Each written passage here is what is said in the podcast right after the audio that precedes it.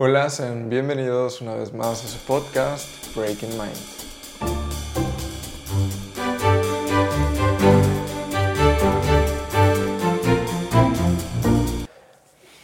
Bueno, en el episodio de hoy vamos a tocar un tema de una forma demasiado rápida. De hecho, este podcast no lo tenía planeado, pero me pareció algo muy interesante que podía compartirles y creo que igual les va a servir eh, algunas personas que ahora mismo estén estudiando, estén trabajando desde casa, en esas situaciones donde tú debes de organizar tu tiempo. Y es que de lo que les quería hablar era acerca de cómo es que administramos nuestro tiempo, cómo es que utilizamos toda nuestra energía en las actividades que necesitamos hacer y las actividades que nos sirven como incentivo para pues estar contentos, eh, divertirnos un rato, despejarnos. Y a lo que quiero llegar es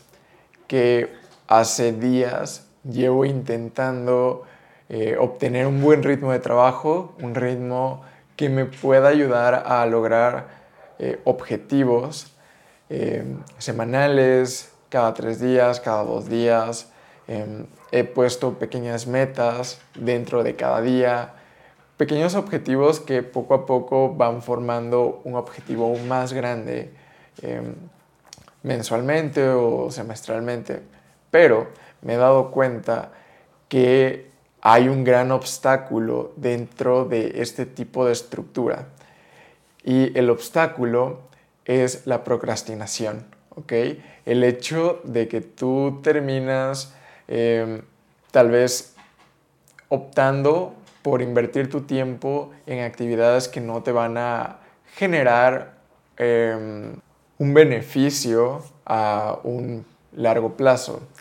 Como por ejemplo a mí me ha estado pasando con los videojuegos, con eh, tal vez sí contenido de valor, por ejemplo en YouTube, pero el hecho de absorber todo ese contenido y no ponerlo en práctica básicamente te deja procrastinando porque no estás utilizando eso y no estás haciendo cosas que te generen valor. Entonces, dentro de esa rutina que he estado, he estado intentando combatir de consumir contenido, pero realmente aplicarlo a lo que estoy haciendo, eh, ya sea desde trabajo hasta escuela y demás cosas, demás proyectos, encontré un video, un video que mientras cocinaba, eh, la casualidad como apareció en recomendaciones de YouTube, Em, es en estas ocasiones donde das gracias por el algoritmo de YouTube y se trataba de una joven que explicaba cómo es que ella en lugar de seguir metas o de buscar em, llegar a estas metas, ella seguía procesos. Y como ya les he contado, yo estudio ingeniería industrial, entonces en cuanto ella dijo eso, yo volteé me quedé viendo la pantalla y dije, oh por Dios, creo que esa es la respuesta. El, el, fijarte directamente en un proceso que tú crees y no en una meta te da un valor extra, ¿ok? Porque dentro del proceso puedes establecer metas, pero una vez tienes estructurado un proceso que tú tienes que seguir, es más sencillo para ti cumplirlo. ¿Por qué? porque dentro de un proceso no hay sentimientos, dentro de un proceso probablemente no hayan como estas emociones que te tengan que contradecir para que tú hagas ese proceso. Es como, por ejemplo, si tú sabes que quieres comprar eh, unos dulces, tus dulces favoritos en tu tienda favorita, em, tú lo que haces habitualmente es, ok, voy a juntar dinero para poder ir a la tienda y comprar esos dulces. No estás pensando como en esa gratificación personal ni estás metiendo tus sentimientos dentro de esa transacción. Únicamente estás viendo el proceso como tal, que si sigo estos ciertos pasos voy a obtener este resultado final que ya me puede dar a mí como un giro eh, sensorial, ya puedo sentir esta gratificación personal donde me voy a sentir feliz, voy a satisfacer una necesidad principal que es el hecho de comer, etcétera, etcétera, etcétera. Pero saqué de la ecuación ese factor humano, ese factor sensorial de, ok, quiero un dulce, voy a ahorrar, te pones a trabajar, ahorras para comprar el dulce, pero a mitad de ese proceso no vas y dices, ok, como que hoy me siento triste y creo que el hecho de estar triste como que ya no me dan ganas de ahorrar para ese dulce, ¿ok? Que es lo que pasa habitualmente cuando tú estás haciendo un proyecto, cuando estás trabajando en algo que no estás 100% apegado a tus emociones o no te va a proveer de esa gratificación instantánea que te va a aportar a ti de forma personal, ocurren estas cosas, que tu lado personal mete trabas para que tú digas, ok, me siento triste, creo que no me siento como, como con ese enfoque para poder concentrarme, trabajar. Recordemos que el trabajo o esas actividades que tú necesitas realizar son eso, simplemente actividades. No tienen por qué relacionarse con tu estado de ánimo o emocionalmente. Sí lo hacen, pero no deberían. Entonces, esta forma o esta filosofía de buscar procesos y no metas, al menos desde mi punto de vista y desde mi perspectiva, a mí sí me ayuda como a separar de una forma muy agradable lo personal de lo laboral y incentivarme a mí a crear cosas de una forma más profesional. Porque recordemos que eso ya lo hemos platicado antes, la diferencia entre un profesional y un amateur es que el profesional, no importa qué pase, él se va a dedicar siempre a cumplir con un objetivo, con eh, llegar a ese resultado final. Y yo siempre me he preguntado, ¿cómo es que lo hacen? ¿Cómo es que si pasa, no sé, un accidente, si tienen un contratiempo con su familia, si tuvieron la discusión con la hermana, el papá, el amigo, el novio, la amiga, ¿Cómo es que ellos siguen dando el 100? Y es porque ellos ya tienen estructurado un proceso. Para ellos ya no es voy a ir a correr para superarme, para ir y alcanzar este objetivo y reconocerme que soy el mejor. No, ellos en primera instancia piensan, ok, necesito ir a esta carrera, entrenar, calentar, eh, hidratarme durante 5 o 2 horas antes de, la carrera, correr mantener mi media en cuanto a velocidad, en cuanto a tiempo, y una vez termina la carrera, ok, ya viene esa gratificación personal y ya viene ese sentimentalismo que me propicia a mí eh, una, una gratificación a corto plazo, ¿qué es eso? Pero a lo que quiero llegar es que creo que hemos sobrevalorado demasiado la motivación personal.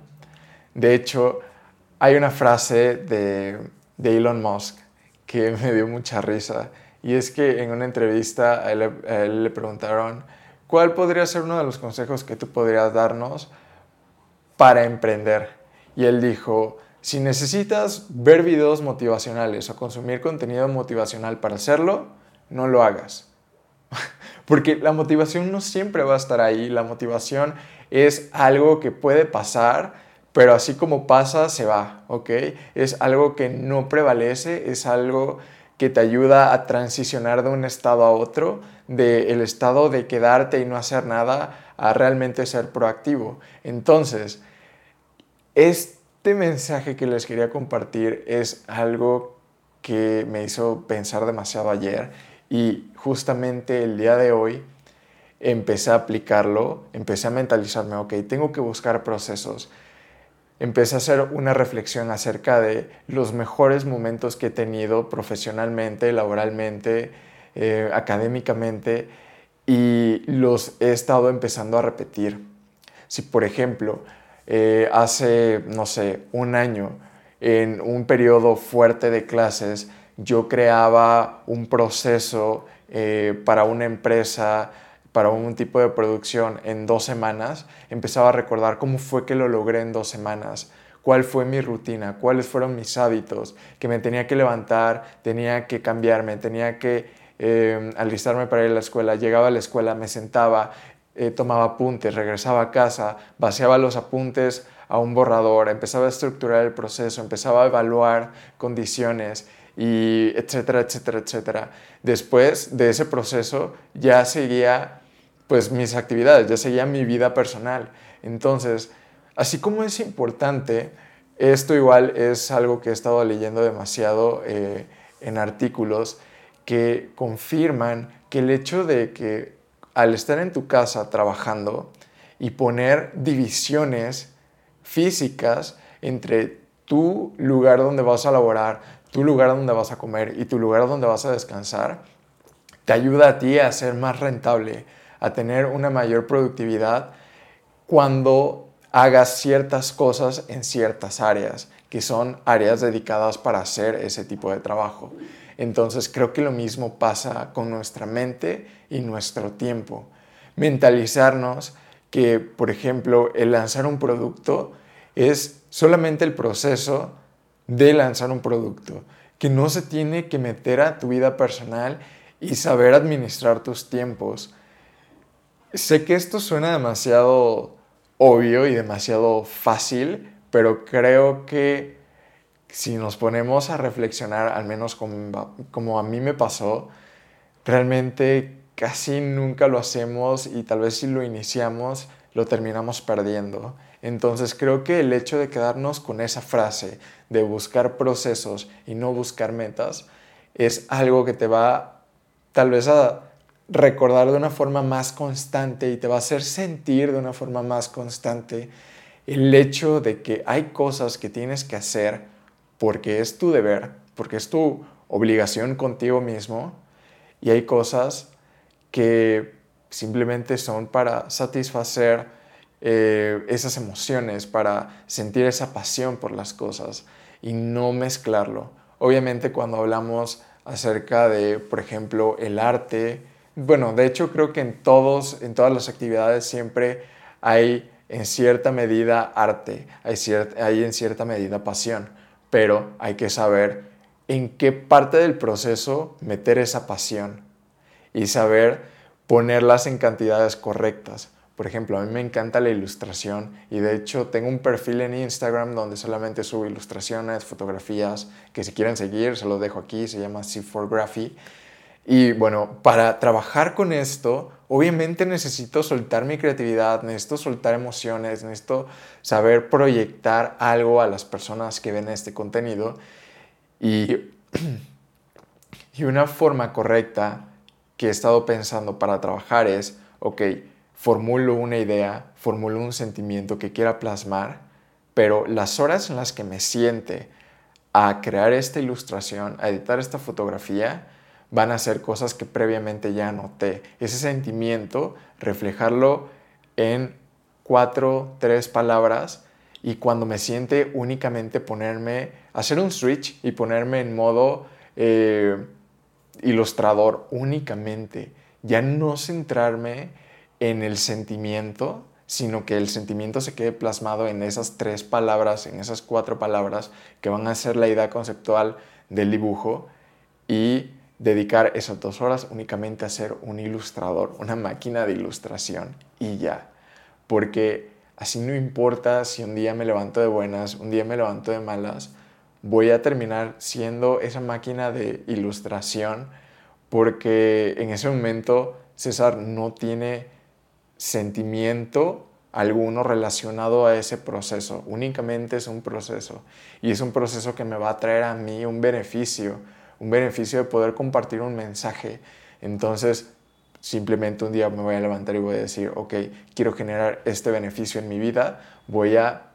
aplicar este proceso, es, voy a activar el modo máquina de proceso en esa actividad. Para cuando termine ni siquiera me voy a dar cuenta que ya lo habré terminado y ya, ya está. Incluso si quiero para publicarlo, puedo esperar a, sentirme con ese mismo sentimiento, escuchar música para volver a sentir ese mensaje y sentirme más a gusto, para compartirlo de una forma más correcta, hacer un video tal vez hablando acerca de la sensación que sentí cuando, cuando ideé esa ilustración y voy a seguir manteniendo ese sentimiento del arte, pero también esa profesionalidad en lo que estoy haciendo. Entonces, creo que con esto ya queda demasiado claro al punto al que quiero llegar y pues este podcast fue algo que en verdad quería compartirles y creo que es el primer paso que tengo desde hace mucho tiempo como para volver a ese camino de profesionalidad que he estado buscando. Así que espero les haya ayudado, espero que este pequeño podcast logre transmitir ese mensaje que tal vez tú llevabas buscando desde hace ya tiempo, al igual que yo. Y pues nos vemos en el próximo episodio. Bye.